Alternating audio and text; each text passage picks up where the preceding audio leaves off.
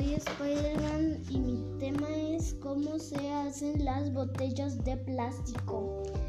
Se funde el polietileno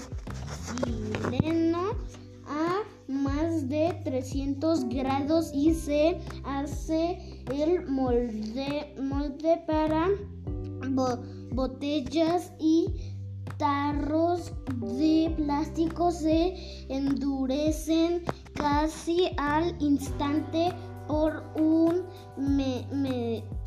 mecanismo de enfriamiento integrado a las máquinas. Así pasan por otra máquina que sopla y, y moldea la botella.